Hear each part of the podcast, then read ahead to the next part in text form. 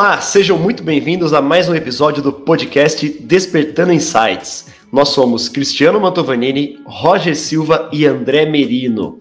E hoje vamos receber um colega de trabalho, um palestrante consolidado no mercado, com grande conhecimento em empreendedorismo. Aguinaldo Oliveira, seja muito bem-vindo, meu amigo. Ah, eu que agradeço aí o convite de vocês e a confiança, né, de receber um carequinha, roqueiro aqui no meio de tanta gente ilustre. Será que esse cara tem alguma coisa para falar, né? Olha, olha a responsabilidade de vocês. Enorme. Se fosse do sertanejo ainda, né, Aguinaldo? A gente saberia que tinha, mais do rock. Tô brincando, imagina. Olha que eu sou capaz de cantar Milionários é Rico aqui, hein? Não duvido, eu não duvido. Mas isso é legal, né? A gente é amigo de longa data aí, e o Aguinaldo um palestrante fantástico. E eu gosto muito da sua trajetória de vida. Você que veio do meio corporativo, você foi empreendedor, teve sua própria empresa, e analisando os gaps que você tinha como gestor, você começou a treinar outras empresas para suprir esses gaps, né? Conta pra gente então, por favor, um pouco da sua trajetória. É, Cristiano, eu comecei a trabalhar na área comercial por falta de outra opção. A minha escolha profissional, lá no início dos anos 90, eu estou com 48 anos, né? Então, em 1989, 90, eu trabalhava no jornalismo, eu era repórter, repórter fotográfico. E naquele momento eu fiquei desempregado, fui procurar emprego e o que, que eu encontrei? Encontrei emprego na área comercial. Ah, vamos quebrar o galho, né? Vamos quebrar o galho, até arrumar outra coisa. Esse até arrumar outra coisa, eu fiquei oito anos, virei gerente, me tornei diretor comercial e chegou um determinado momento, que foi no ano de 2001, que eu tive a oportunidade de abrir a minha própria empresa, que era uma franqueada de uma rede que hoje está no Brasil inteiro na área de educação. Cheguei a ter cinco uh, unidades dessa rede e eu fui criando um conceito de empreendedorismo, que é um conceito que, obviamente, foi influenciado por outras pessoas, sim, mas que eu fui juntando essa coxa de retalhos e fiz um conceito que é meu. Eu entendo que empreender, empreendedor é aquele que realiza. Empreender no dicionário está como ato de realizar. Então você pode empreender na sua vida, na sua família, você não precisa necessariamente envolver dinheiro nisso e nem negócios. Mas quando se fala em negócios, quando se fala em trabalho, eu posso ser empreendedor na empresa do outro. Então, ao longo de oito anos, quando eu comecei minha carreira, que foi lá de 1993, na área comercial, até o ano de 2001, quando eu, eu virei dono, eu entendo que eu fui, me, fui aprendendo a empreender na empresa do outro. E esse é um ponto muito importante, porque a maioria das pessoas fica falando assim, não, porque quando eu for dono, porque quando isso acontecer, porque quando eu tiver a situação adequada, né? E, e aí quando você, por uma circunstância, vira dono de alguma coisa, não tem experiência em ser dono, não é verdade? E, e eu, quando abri a minha empresa, eu já tinha experiência de me comportar como dono. E aí foi quando deu certo e eu fui prosperando, fui crescendo. E, e, eu entendo que o empreendedor é aquele cara que vai procurar a dor do mercado. Qual é a dor do mercado, né? Então estamos nós quatro aqui hoje em meio a uma pandemia, situação complexa para a maioria das pessoas. E aí eu sempre gostei daquela frase que diz que é, quando todos choram, alguns vão vender lenço. Eu comecei a pensar que lenço que eu podia vender naquele momento, né? Então, é, ao longo desses 18 anos que eu fui dono do meu próprio CNPJ, dos meus CNPJs, é, eu fui aquela. Eu, também passei a, a fazer treinamentos para outras unidades da empresa, que não eram minhas, né? Então, além de ser dono das minhas unidades, eu também treinava para outras unidades. E isso foi me dando uma experiência como treinador que depois eu pensei assim, poxa, o mercado tem essa dor e eu tenho remédio. E eu posso adequar, inclusive, esse remédio para ele curar e não doer. Sabe aquele negócio do mertiolate? Curava, mas doía pra caramba, né? Ardia pra caramba. Mas por que, que tem que arder, né? Nós não podemos ter um, um mertiolate que não arde. Hoje as pessoas ficam falando, né? Ai, tem que arder, porque nem arde mais. Gente, o ideal é isso mesmo, né? O ideal é que cure, não arde. É... A gente busca uma coisa assim, a gente busca felicidade, não é verdade? E aí eu comecei a oferecer esses treinamentos, em especial empreendedorismo, mas não o empreendedorismo no sentido de te ensinar a fazer negócio. Existem grandes escolas de negócio que fazem isso. É, o meu empreendedorismo é a mentalidade empreendedora. Você pode ser empreendedor, dono de uma barraca de feira, você pode ser empreendedor num negócio extremamente é, que gira um, um, um, capital alto, e você pode ser empreendedor na empresa do outro. E, e, e para ser empreendedor, o que, que você precisa fazer? Né? Que isso é um consenso. Você precisa cuidar de gente.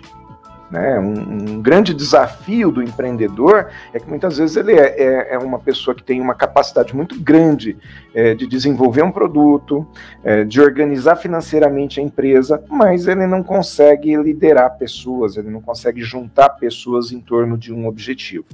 Então, é, esse empreendedorismo, esse intraempreendedorismo é, que eu coloco como tema, ele envolve é, clima organizacional, ele envolve relacionamento, ele envolve atendimento ao cliente e não podia deixar de ser na área que eu me desenvolvi, ele envolve vendas, envolve área comercial muito forte. Então essa é a minha trajetória.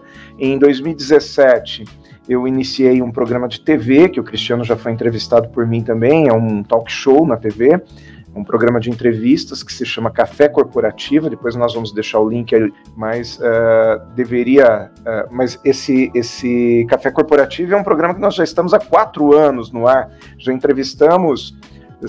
já fizemos 192 entrevistas com pessoas de primeiro time também. É, e, e hoje, além disso, eu ainda faço alguns outros trabalhos na mídia também. Então, essa é a minha trajetória. Perfeito. Eu achei muito legal uma coisa que você falou sobre empreendedorismo. É você conseguir identificar oportunidades que passam na sua frente, né? Acho que o empreendedor, ele enxerga oportunidade em todos os lados e ele vai abraçando essas oportunidades.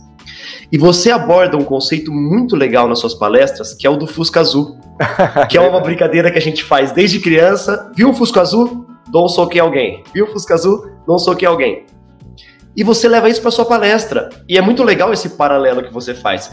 Fala um pouco desse conceito com a gente, por favor. É, isso começou é, com o Rafael quando tinha cerca de nove anos, mais ou menos, né? O Rafael de 2006, acho que em 2015, mais ou menos, eu fui passear e levei um soco no ombro, né? Ele tinha uns nove anos. Eu falei, que foi isso? Ah, um Fusca azul. E nessa, são os, dois, os, meus dois sobrinhos, né, o Rafael e o Nicolas. E nessa, o Nicolas, que é o menorzinho, começou a brincar também com o Fusca. E, e ele ficava no banco de trás, no cadeirão, e ele não alcançava para dar soco, então ele tinha uma espada daquela do Star Wars, que ficava no banco de trás do carro também. Cada vez que via um Fusca, ele dava uma cacetada em alguém, né? Quem tivesse perto. E aí a gente começou a relembrar das regras. Primeiro, Fusca só azul, só dá soco o primeiro que vê. Se você levou o soco, você não pode revidar, não é? E aí eu comecei a, a, associar isso a uma coisa que eu aprendi na faculdade, né? Que é uma coisa, é um, um conceito muito bacana que se chama sistema de ativação reticular. O sistema de ativação reticular é aquilo que faz com que a gente preste atenção nas coisas que nos interessam. Por exemplo, o Cristiano acho que tem dois filhos, é isso, Cris? Quando a sua esposa ficou grávida pela primeira vez, e ela te falou, você começou a perceber. Eu tenho certeza que você andava na rua vendo grávida em tudo quanto é lugar. Você andava na rua e começava a perceber a, a loja de roupa de bebê, carrinho de bebê. Quer dizer, essa loja de roupa de bebê estava lá durante todo o tempo e esse é o caminho que você fazia todos os dias. Por que, que você nunca viu? Por que, que agora você vê? Porque você está com o seu radarzinho ligado. Então a criança, quando vai para a escola e aprende a brincar com o Fusca Azul, ela fica com o radar ligado. Por quê?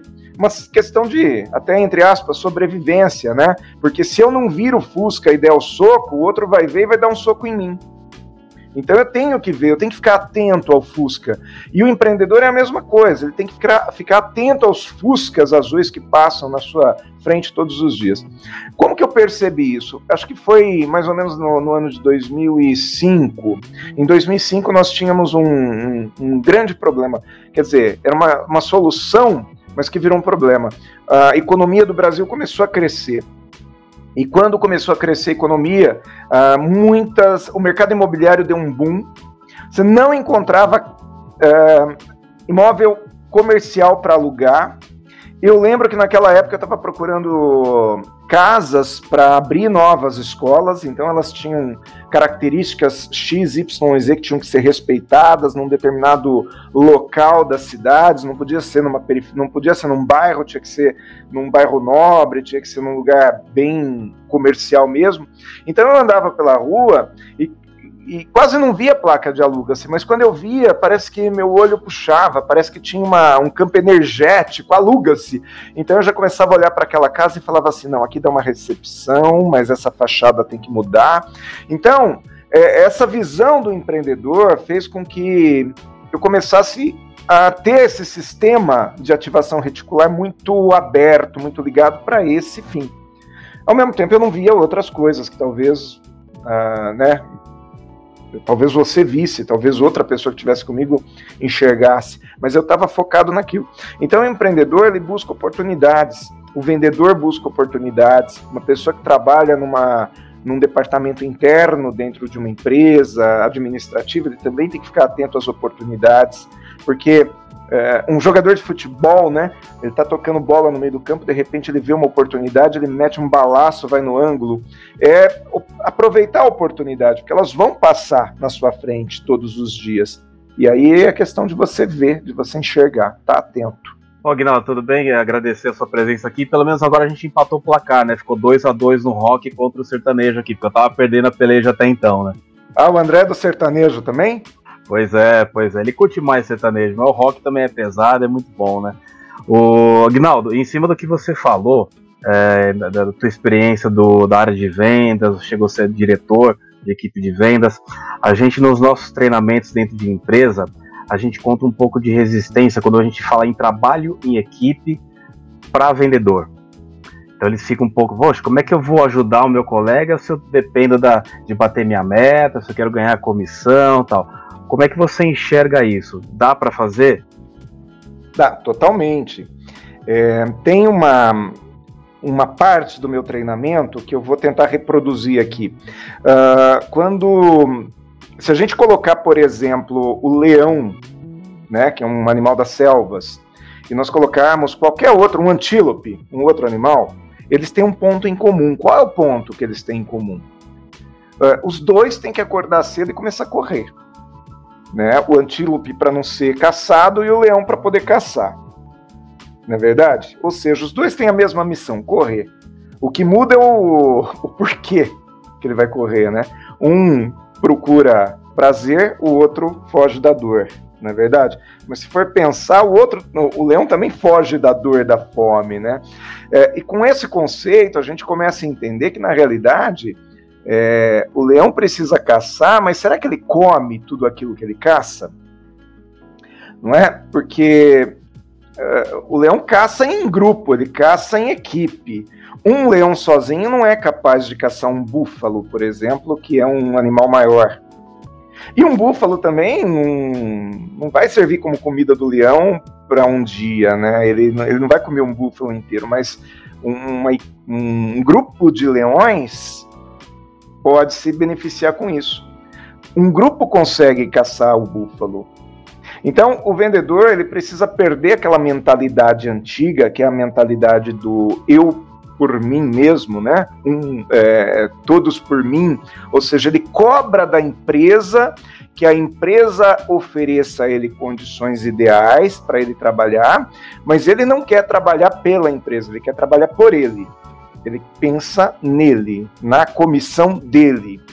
É, enquanto que não existe uma pessoa que está bem numa empresa que está mal.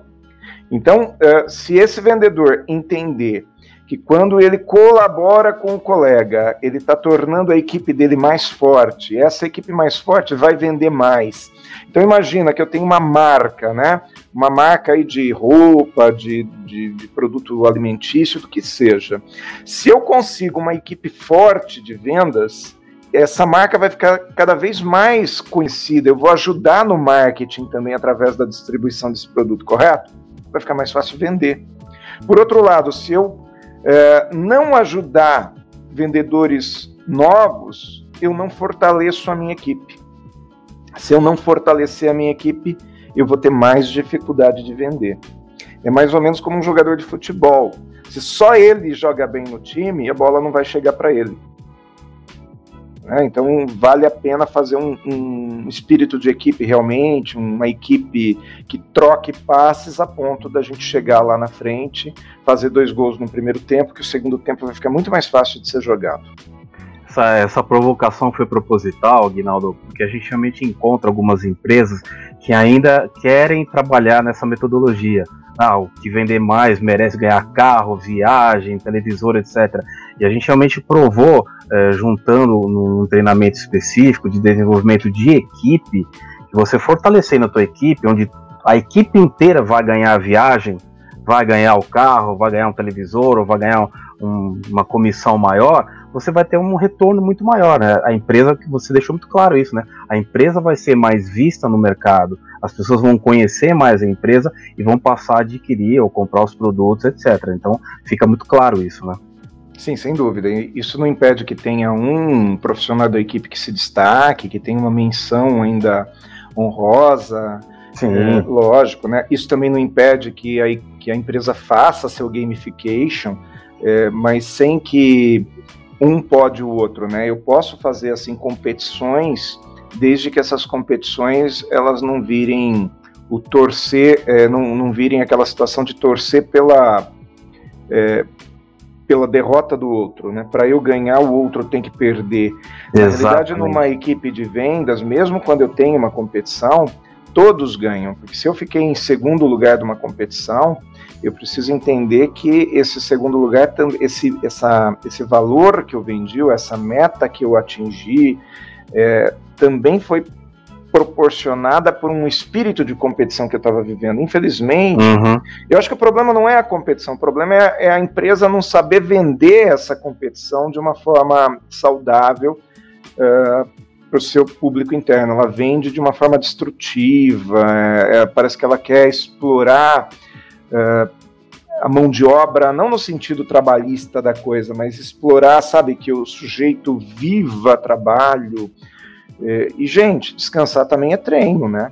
Sabe Muito. aquela historinha, hein, Roger? Você talvez conheça aquela historinha do sujeito que foi cortar lenha e esqueceu de amolar o machado? Sei, sei, sei. Né? Então nós precisamos amolar o machado também, né? Descansar também é treino. A gente fez um treinamento numa empresa que a gente percebeu na hora do diagnóstico que a empresa forçava uma competição interna entre departamentos mesmo, onde você tem que ter o teu companheiro, o teu par, para você realmente entregar, fazer uma entrega boa, de qualidade, de excelência, e era uma competição, e era claro isso, né? Que a empresa coloca, não, você tem que sobressair do outro. E aí acaba, a qualidade acaba não sendo boa.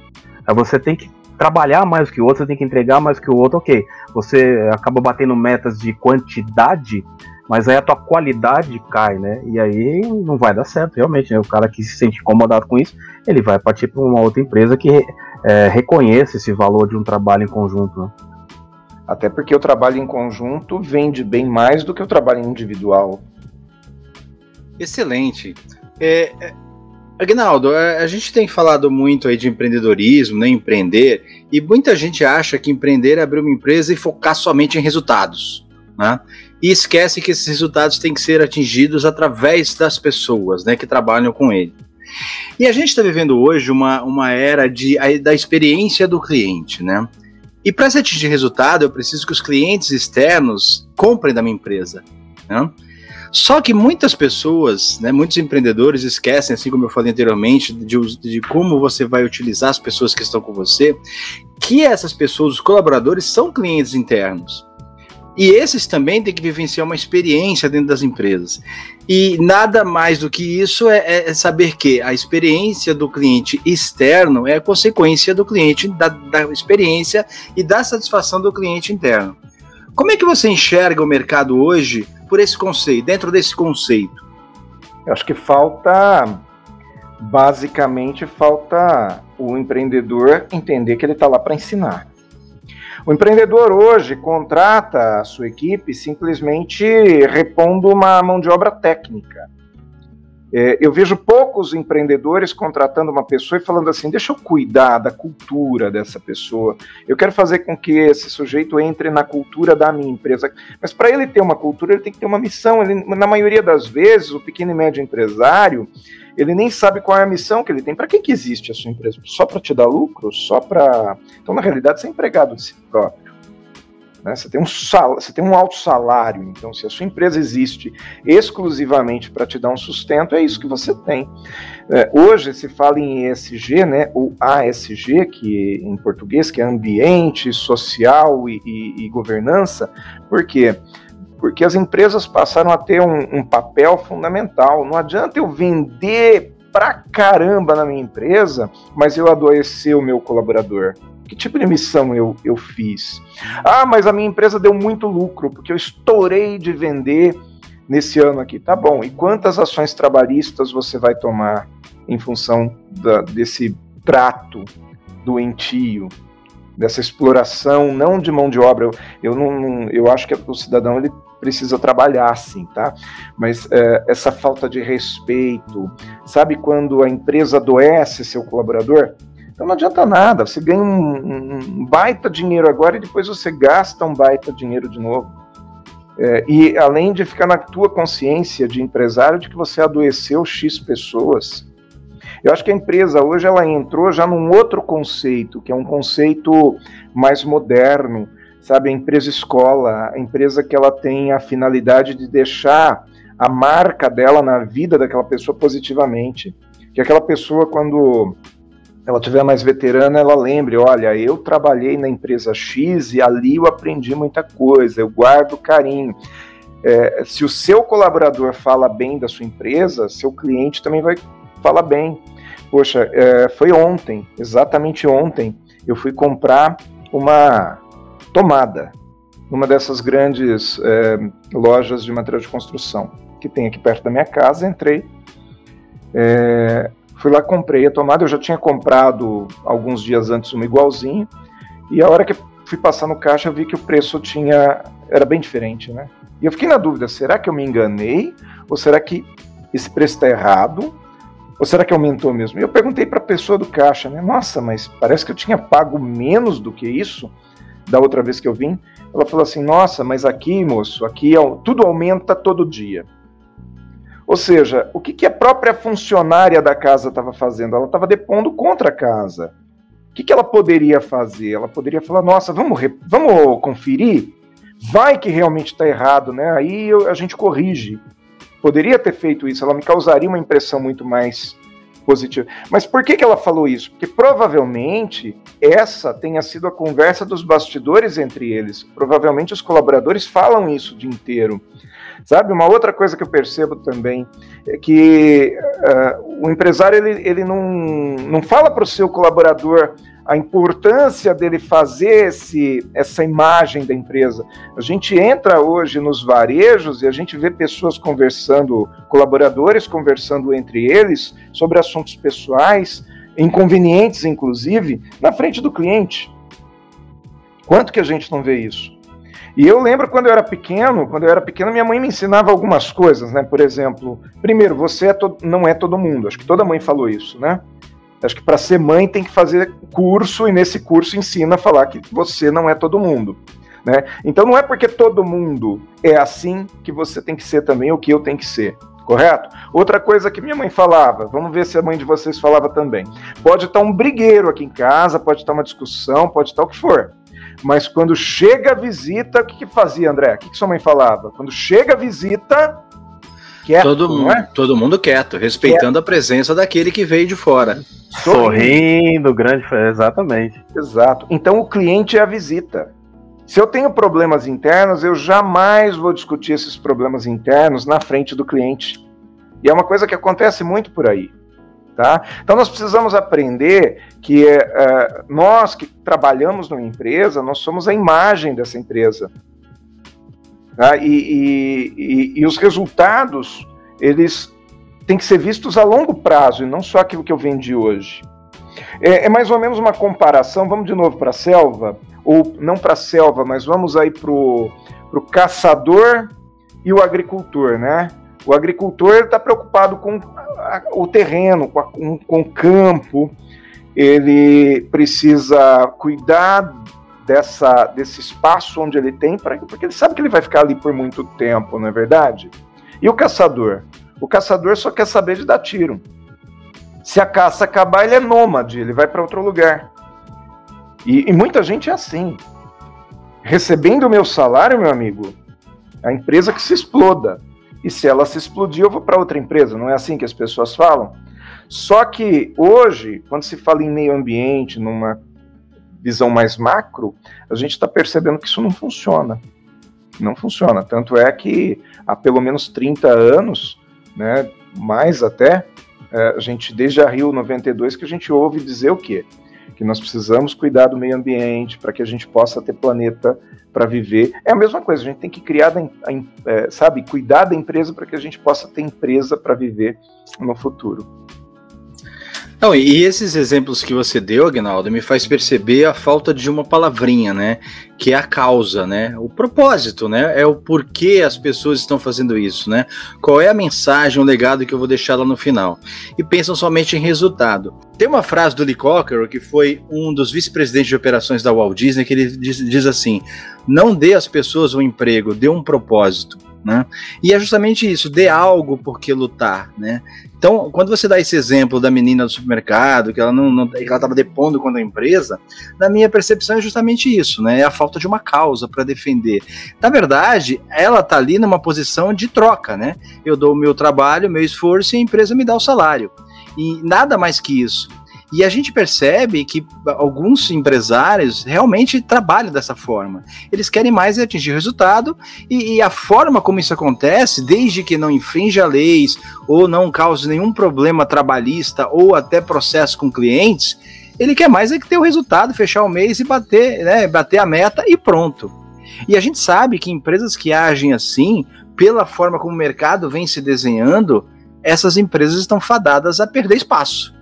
Você concorda com isso? Eu não só concordo, como eu vou acrescentar algumas coisas. Por Primeiro, favor. Eu só discordo de uma coisa. Quando você fala que eu vou discordar, é, pra, na realidade, para que você. para mostrar que na realidade você o que você quis dizer vai mais a fundo. É, não é que a pessoa oferece o esforço é, em troca do salário. Ela oferece a presença dela lá por troca do salário.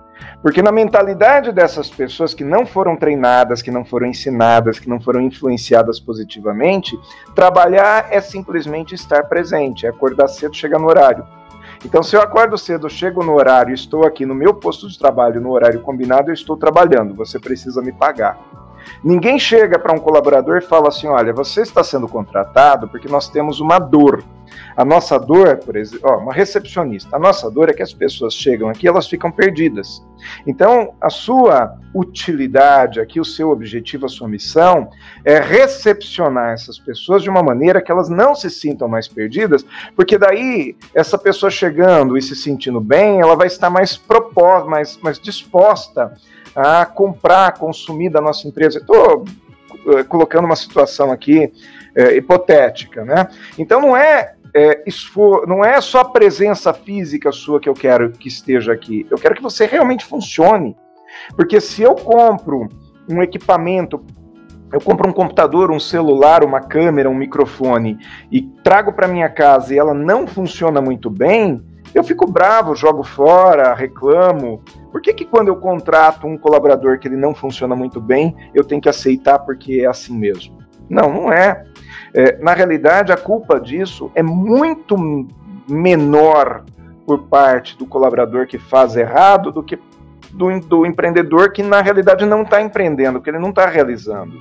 O que ele criou foi uma, uma empresa que supostamente dá lucro para ele, mas qual é a missão dessa empresa? O que, que ele está fazendo?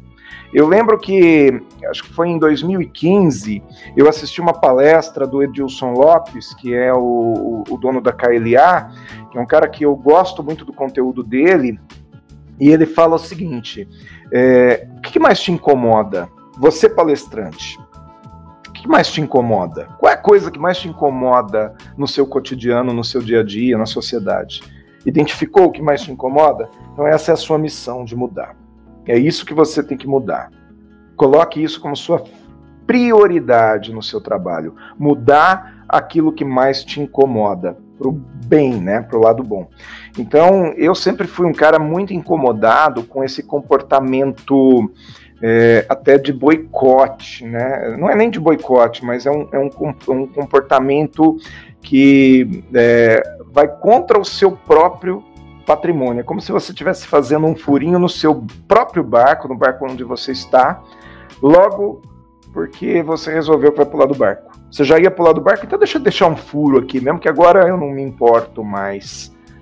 Isso é, é, é, deprimente, né? As pessoas precisam entender que elas vivem em sociedade, assim como um, um, empregador precisa respeitar seu colaborador, seu colaborador também tem que respeitar o empregador, porque um depende do outro, não existe um sem outro, né?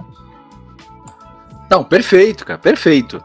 E, e você falou uma palavrinha mágica aí, né, cara? Treinamento. Né? As pessoas precisam entender a importância de se treinar, de preparar as pessoas para agir no dia a dia. E, e, e, eu concordo com você quando você fala que as pessoas elas querem marcar sua presença, mas muitas vezes pela razão de que o, o empreendedor, por não treinar, essas pessoas acabam ficando perdidas e fazendo aquilo que é o básico, né? o mais básico. E, e muitas pessoas, né, é, é, elas entendem que, isso, que esse é realmente o papel delas. E chega ao ponto delas falarem que não são reconhecidas. E aí você pergunta assim, pô, por que, que você acha que você deveria ser reconhecida? Ah, mas eu não falto, eu não atraso, né? Eu, e é justamente isso que você falou, eu concordo plenamente. Né? E, e, só que eles têm que entender, cara, a importância do treinamento. Isso não é porque, embora nós sejamos suspeitos em falar de treinamento, né? Somos da área, mas, cara, não, não somos da área é, à toa. O treinamento tem uma efetividade, né? Ele realmente ele provoca mudanças, ele realmente encaminha para o resultado. É, é eu acho que acima de tudo é a gente entender por que, que isso acontece. Acontece porque muito empresário não evoluiu. Se nós voltássemos lá na década de 80, lá era normal isso, porque nós contratávamos mão de obra, simplesmente. Né? Não existia tecnologia, a gente contratava simplesmente um sujeito para bater um carimbo, para tirar daqui por aqui. Você pergunta para esse sujeito qual é a sua missão aqui dentro da empresa, ele fala: ah, tirar a lata daqui por ali.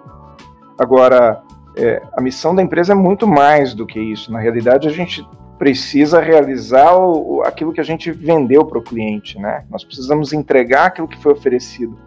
Então, se foi oferecido para ele numa viagem de férias, as férias do seu sonho, nós que somos profissionais dessa empresa de viagens, nós precisamos realizar esse sonho. E como que cada um de nós vai realizar esses sonhos? O, a minha função talvez seja até bater um carimbo, mas eu vou bater esse carimbo de uma forma que proporcione o próximo passo para o próximo colaborador que vai atuar em cima disso. E não simplesmente ser displicente e dizer que eu estou fazendo é, porque eu, é, é, o que me mandam, né?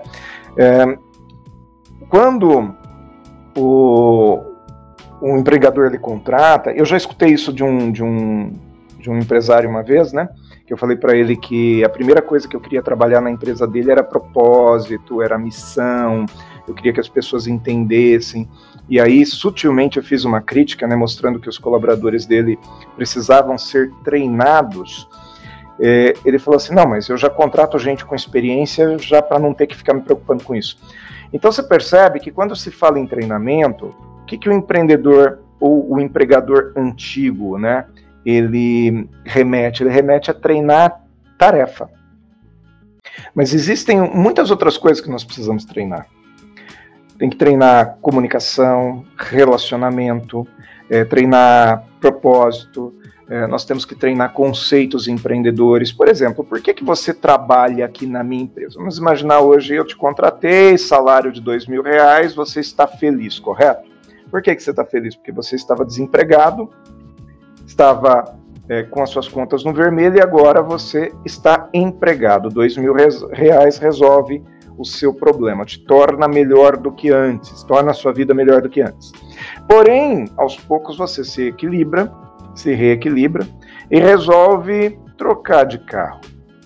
Quando você troca de carro, esse carro novo ele vai te custar um pouco mais, né? Ele vai exigir um, um padrão de vida maior seu.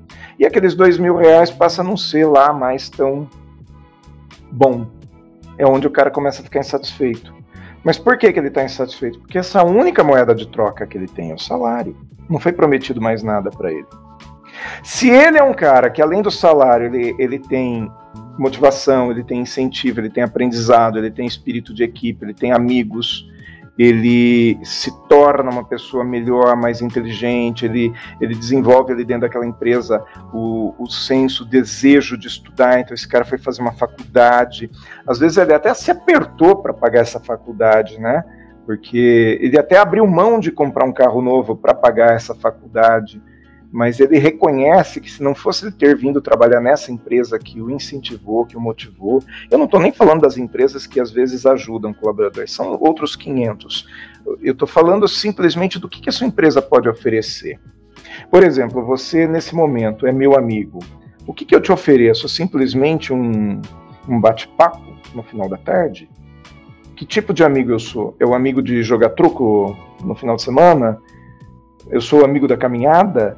Ou eu sou amigo do, sabe, daquela conversa, daquela, daquele apoio, é, de te puxar para cima, de, enfim, de exigir de você, não formalmente, mas de estar junto com você e dar uma referência positiva. Então, tem empresas que é até ruim de trabalhar, porque a gente começa a trabalhar e o colega está fazendo coisa errada, quer dizer, eu não gostaria que meu filho trabalhasse aqui, porque se meu filho vier trabalhar aqui, ele vai aprender coisa errada também. Entende? Então é a cultura, a cultura empresarial é objeto de treinamento e o empresário moderno vê isso, mas o mais antigo não vê. É, tem um outro complemento que eu queria fazer. Às vezes a empresa também ela vende uma imagem de ser extremamente moderna, né, aquela empresa do futuro, é uma startup, ela revolucionou o mercado, ela criou um marketplace para alimentação, que agora na pandemia faz isso, faz aquilo. Então é a empresa do futuro. Mas o motoqueiro que está na rua entregando passa no sinal vermelho, se quebra, morre, atropela, sabe, faz barulho, abre o escapamento, inferniza a vizinhança inteira. Não, mas a empresa é moderna. Esse é, é, é, aí o problema é o motoqueiro. Quem contratou o motoqueiro? Sabe? Que marca ele carrega nas costas? O que está escrito na mochila dele? Sabe? E, e, nós estamos falando de uma das grandes empresas do Brasil, daquelas, de uma das mais admiradas do Brasil, revolucionária. Tá, mas vai ser revolucionária só no dinheiro que você vai ganhar?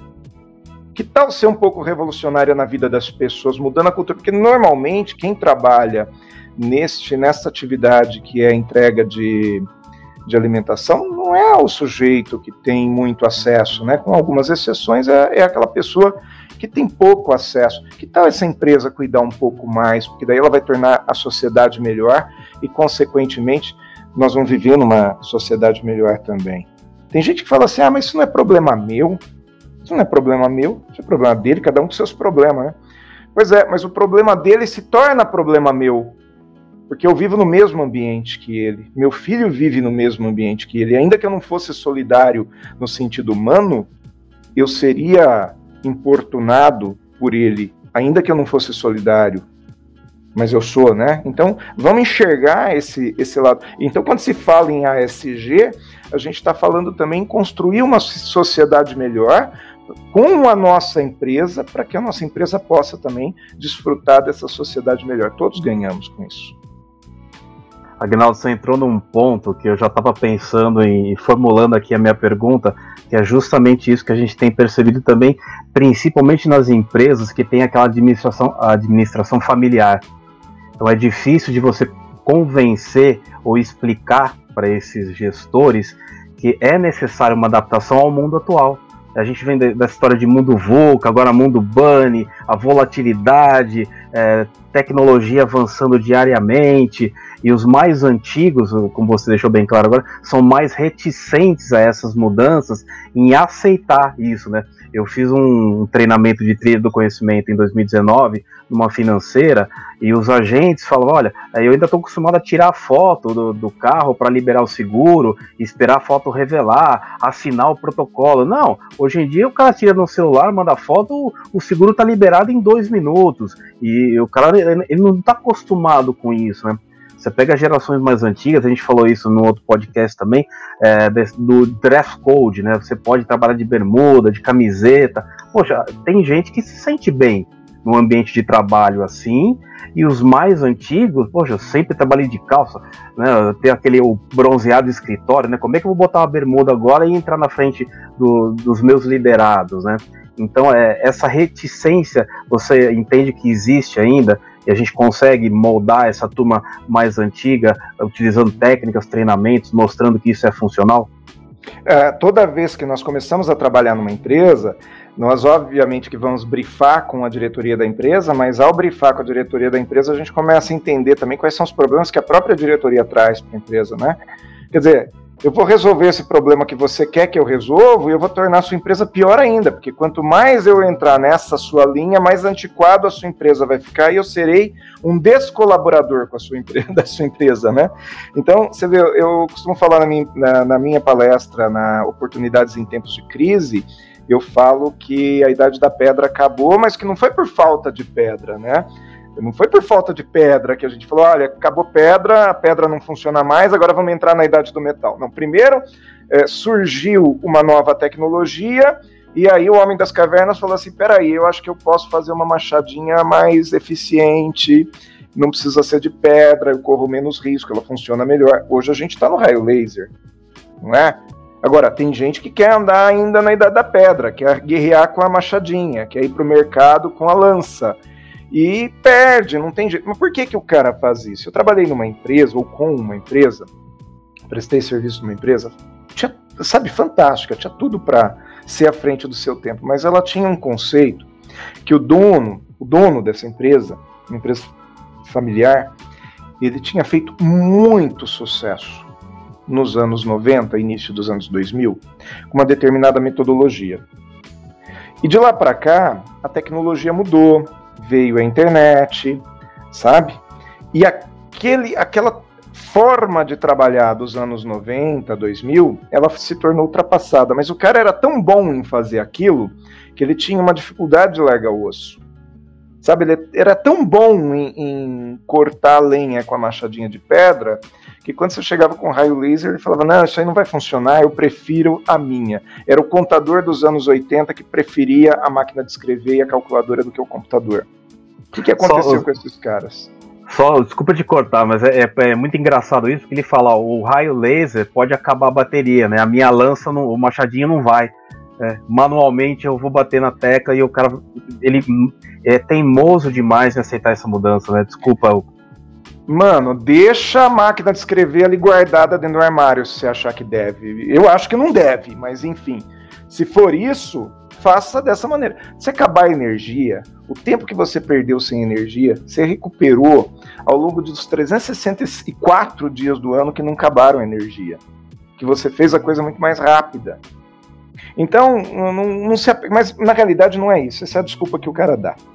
Na realidade, porque é mais barato e sei lá, na realidade é que ele é saudosista.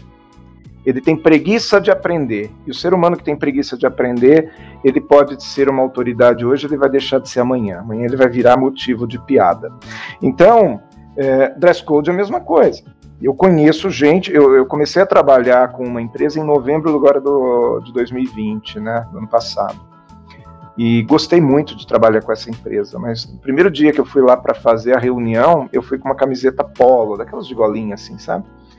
E, e o, a pessoa falou para mim, é, ela entrou no assunto e falou para mim, é, pois é, eu nunca vim trabalhar de camiseta, eu sempre vim de, de camisa, manga longa. Tá bom, né? Fiquei quietinho. Desenvolvi meu trabalho. Nas primeiras vezes que eu fui lá também comecei a usar um, um outro traje. E ao longo do tempo eu fui implantando essa mentalidade com ele mostrando para ele que na realidade ele não havia evoluído, que a sociedade evoluiu. Porque se fosse para a gente manter as mesmas tradições, nós estaríamos lá em 1920, onde o sujeito para entrar no cinema tinha que ter um, um paletó, tinha que usar chapéu, não é verdade? Ah, e, ah, mas era muito mais bonito. Era dentro do seu conceito, de repente do seu colaborador, colaborador não é. Não adianta nada você ter uma convicção se o seu colaborador não tem, se o seu cliente não tem, se o seu mercado tem outra convicção. Não adianta você achar que este produto é o melhor do mundo se ninguém mais acha. Não é? Qual é a dor do mercado? Que dor você vai sanar? Né? Ou você vai obrigar o seu mercado a ter o mesmo gosto que você. Outra coisa que as pessoas não percebem também, e o, empre o empresário, dono, sabe, o presidente daquela empresa que fez, que construiu, muitas vezes ele tem dificuldade de entender que as pessoas são diferentes. Então aquilo que ele gosta não necessariamente é o que o outro gosta. E quando a gente vai empreender, nós precisamos empreender para as pessoas e não para mim, não para nós, né? Vamos empreender para as pessoas. Eh, nós vamos empreender. Sabe aquilo que a gente aprendeu na faculdade, os stakeholders? Eu vou empreender para o meu colaborador, vou empreender para o meu cliente, vou empreender para o meu fornecedor, vou empreender para os envolvidos, né, que estão ao redor, para a sociedade, para a comunidade. Empreender é isso, é realizar. Lembra? A primeira frase que nós falamos, não foi isso? Empreender é o ato de realizar. É isso mesmo. Eu costumo dizer que o olho do dono limita a quantidade que o gado come.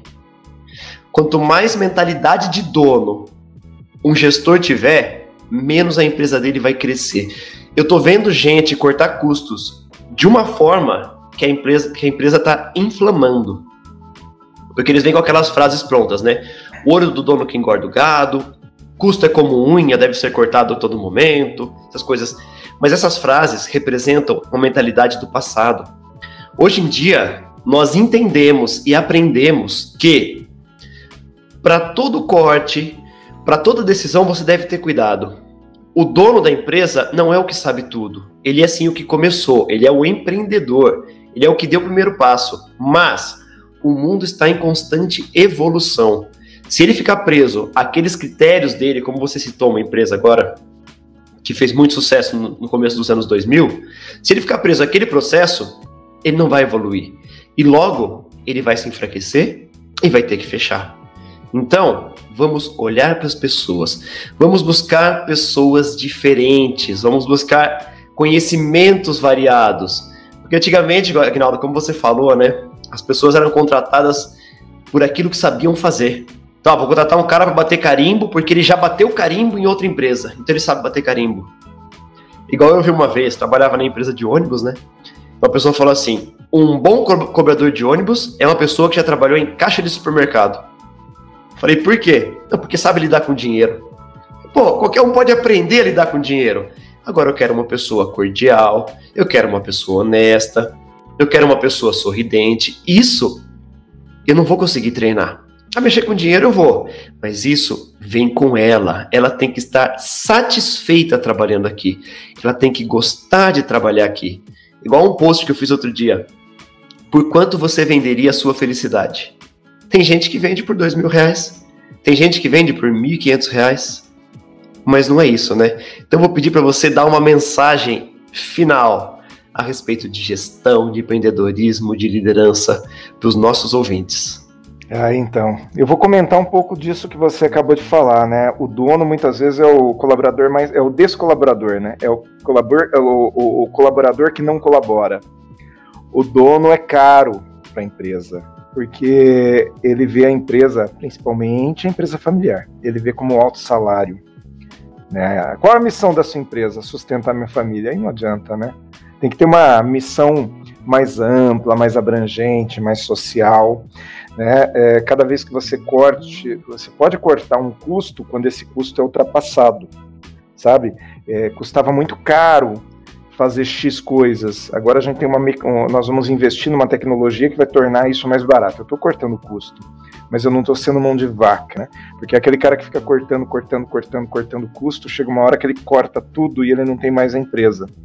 Né? Tem a história do vendedor de cachorro quente que vai cortando custos, a hora que vê ele está fazendo um lanche com nada. E aí ele quebrou e falou: Nossa, realmente a crise me pegou, não é verdade? E não é bem isso. Eu entendo, eu entendo que o empreendedorismo é uma coisa que deveria ser desenvolvida por todas as pessoas. A gente deveria aprender empreendedorismo na escola. Infelizmente a escola, as faculdades, elas ensinam tarefa. Você vai numa faculdade de odontologia e o sujeito te ensina a mexer na boca do, do, do cidadão, mas ela não, mas a faculdade não te ensina a chegar até essa boca não ensina, enfim, a, a educar, sabe, as pessoas que estão com você. A faculdade simplesmente ensina a tarefa. Aí o sujeito vai para o mercado de trabalho e ele está perdido. E tudo aquilo que nós levamos muitas vezes uma vida para aprender, que poderia ser ensinado lá na, na no ensino fundamental, para que as próximas gerações já chegassem no mercado de, de trabalho sabendo, isso tudo é dispensado. A gente quer ensinar tarefa, e tarefa é uma coisa que muda de tempo em tempo. Quer dizer, a gente ensina aquilo que é perecível e deixa de ensinar aquilo que é permanente, que é relacionamento, que é jeito de, de, de tratar, que é ser humano. Né? Então, empreender é realizar. Que, que você vai realizar hoje? O que, que você vai realizar dentro da sua empresa, que o seu nome está no, no CNPJ? Mas o que, que você vai realizar na empresa do outro? O que, que você vai realizar na sua faculdade, na sua escola, no seu bairro, na sua igreja? Né? Se eu faço, se eu tenho uma ação social na minha empresa, na minha igreja, eu sou empreendedor. Qual é a dor do mercado? Qual é a solução? Qual o remédio que você pode oferecer para essa dor? Então, eu acho que esse é o objetivo, né? E eu acredito que espaços como esses, como este que vocês criaram aqui, que vocês estão me oferecendo, isso é um empreendedorismo, isso é um ato de empreender. Porque vocês estavam quietos, os, os, três na casa de vocês, eu conheço, eu sei que vocês têm boa condição de vida, vocês não precisariam estar aqui. Por que, que vocês estão aqui? Não é? Vocês estão aqui porque vocês cri acharam uma. Alguma coisa incomodou vocês. E vocês falam: peraí, eu posso, eu posso colaborar com esse incômodo e tornar esse incômodo menor ou a, talvez até acabar com ele, né? Então essa é a nossa missão. E, e eu tenho um, um canal no Spotify que pode ser acessado pelo meu site, gente, que são é, áudios de dois a três minutos que, que são é, colocados no, em algumas rádios aqui de São Paulo, na Bahia também, onde a gente dá dicas de comportamento. É, essa coluna se chama Atitude Carreira. É, todas as semanas tem uma dica nova, dois ou três minutos. Na realidade, às vezes a gente tem é, preguiça de ler um livro, a gente não tem paciência de assistir um vídeo. Será que você tem paciência de ouvir três minutos de um áudio? Aqueles três minutos já podem fazer diferença. Não porque eu vou dar uma solução, eu não sou melhor do que nenhum de, de vocês que estão ouvindo para dar a solução. Aliás, vocês podem me trazer muitas soluções, mas eu estudei esse caso, eu encontrei alguns uh, fatores que funcionam então eu trago essas dicas e, e, é esse o objetivo do meu trabalho também: mudar essa mentalidade arcaica de trabalhar simplesmente olhando para o seu salário. Muito legal isso. E é exatamente o que você falou, a gente encontrou uma necessidade das pessoas conhecerem um pouco da mentalidade dos novos gestores, né? das pessoas que estão à frente das empresas. Por isso que nós estamos trazendo muito convidado que é gestor, que é empreendedor, que é treinador, palestrante, que sim, tem esse novo conhecimento, esse novo know-how que as empresas estão precisando. E vou te falar, 90% delas. Que seja num pequeno detalhe, mas estão precisando. Porque elas costumam olhar para o mercado, né? E olham um pouco para dentro. Aguinaldo, cara, estamos chegando ao fim desse podcast. Quero te agradecer muito. Foi assim um episódio sensacional, cheio de insights, e vou pedir para você fazer suas considerações finais. Por favor. Gente, eu acredito que uh, as minhas considerações finais uh, se limitam a agradecer o espaço que vocês me deram, porque a gente que aprendeu a ser empreendedor, seja por oportunidade, por necessidade, por família, a gente fica inquieto por dentro, não é? é que, que adianta você ter todo esse, esse monte de ideias, de desejo, se, não puser isso para fora? Então, espaços como esse faz com que a gente divida isso com outras pessoas. Quantas pessoas vão ouvir isso? Um montão. Quantas vão aproveitar? Não sei, mas o importante é que vai estar à disposição dessas pessoas se elas ouvirem com um pouquinho de, de é, calma, elas vão poder utilizar. E eu gostaria de convidar vocês a, a acessarem então os meus, as minhas uh, redes, né? No Instagram, arroba AguinaldoCPS, Aguinaldo se escreve A-G-U-I-N-A-L-D-O, CPS. No Instagram, no Facebook você me encontra dessa maneira, ou pelo meu site, que é agnaldooliveira.com.br. Também queria convidar vocês que me ouviram a se inscreverem no meu canal do YouTube, que é youtube.com/barra Café Corporativo, que é onde nós temos as entrevistas do programa de TV. E mais uma vez agradecer vocês, empreendedores que são, por me receberem aqui.